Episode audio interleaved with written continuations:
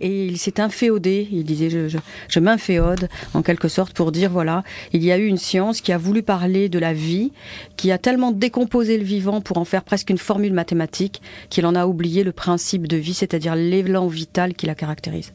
Et là, la vie ne peut pas être simplement quelque chose qu'on définit. La vie, c'est quelque chose que l'on appréhende à partir de soi dans un profond vécu. Ça, c'est extraordinaire. Il brassait les idées, les concepts, les sujets divers brasser les idées, c'est une chose. Je crois surtout qu'il a une ligne de fond. Il a voulu faire parler ce moi intime, ce moi profond dont personne ne parle jamais. Et ça, ça donne une dimension à sa pensée. Ensuite, il a dit qu'il y avait un moi très bavard, un moi superficiel, un moi de la rencontre immédiate avec autrui, qui n'est pas finalement ce moi qui nous caractérise. Et il dit que finalement, nous vivons selon des strates, un moi superficiel en relation avec autrui, un moi plus intime, profond, qui nous caractérise, mais qui en même temps se doit d'être élucidé par moi. Parce qu'il est quand même bien enfoui. Donc c'était ça un peu peut-être ce charisme, la clé de son succès, puisqu'il paraît qu'à Broadway, une fois, il a créé, euh, lors, d'une conférence euh, à New York euh, en 1913, il a créé un embouteillage. Oui, parce que petit à petit, c'est un homme qui a fait des conférences. Il était très abordable, je le dis. Il a une plume magnifique. Il écrit le français merveilleusement avec un fond de poésie. On y est forcément sensible. Ensuite, il a parlé aux hommes, tout simplement, parce qu'il a abordé l'humain à partir de son, fond. Il a pu dire euh, aux hommes quel était leur cœur. Donc souvent, j'associe Bergson à Pascal, parce que Pascal disait qu'il y avait euh, la raison, qui permet de démontrer, et on sait que Bergson est un, est un rationaliste, mais il y a ce cœur qui nous caractérise, dont on a du mal finalement à parler convenablement. Donc c'est quand même un homme de conviction. En fait, il était juif, mais il voulait pourtant se convertir au catholicisme. Oui, ben, il y avait, il y a eu beaucoup de polémiques sur le soi-disant son, son, refus d'admettre ce qu'il était, etc. Lui, il n'a pas eu ces problèmes-là. Il, il, il s'en est confié. Il a écrit là-dessus. Lui, son souci, c'était pas la religion, c'était de penser qu'à l'intérieur de l'homme, il y avait une spiritualité et que cette spiritualité pouvait permettre une morale. D'ailleurs, il parle de deux types de morale. La morale, on va dire celle qui est euh, entre guillemets par conviction, et la morale qui est posée par les principes. Et il dit, il faut savoir coordonner les deux. C'était un anticonformiste aussi. Peut-être, je crois surtout que c'était un penseur très classique dans le fond, qui avait envie de démontrer qu'il y avait pas seulement euh, l'apparence de la démonstration, une intelligence qui sait sectionner les idées, il y avait aussi la profondeur d'une continuité. Et il a donné la possibilité à la continuité d'être exprimée.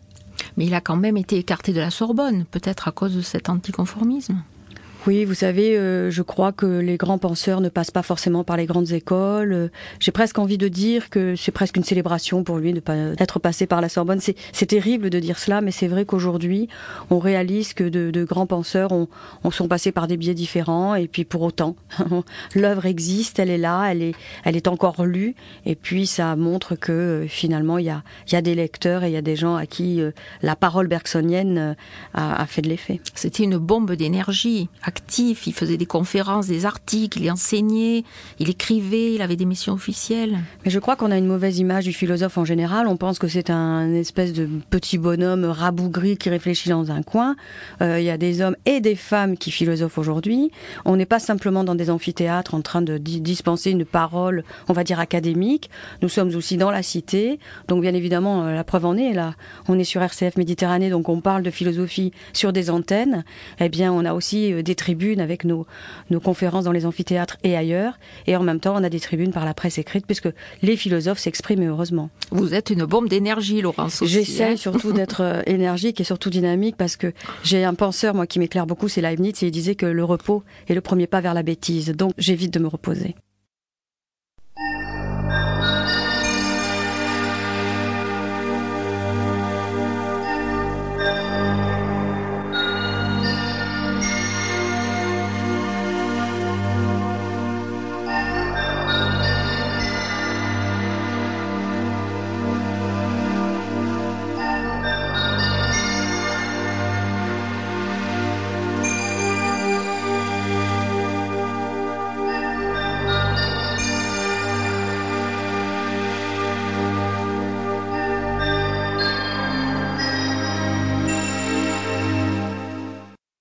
Pour les auditeurs, précisons qu'il s'agit d'une rue des sages bien moderne, puisqu'Henri Bergson, philosophe du XXe siècle, a révolutionné la pensée en donnant une place de choix à l'intuition.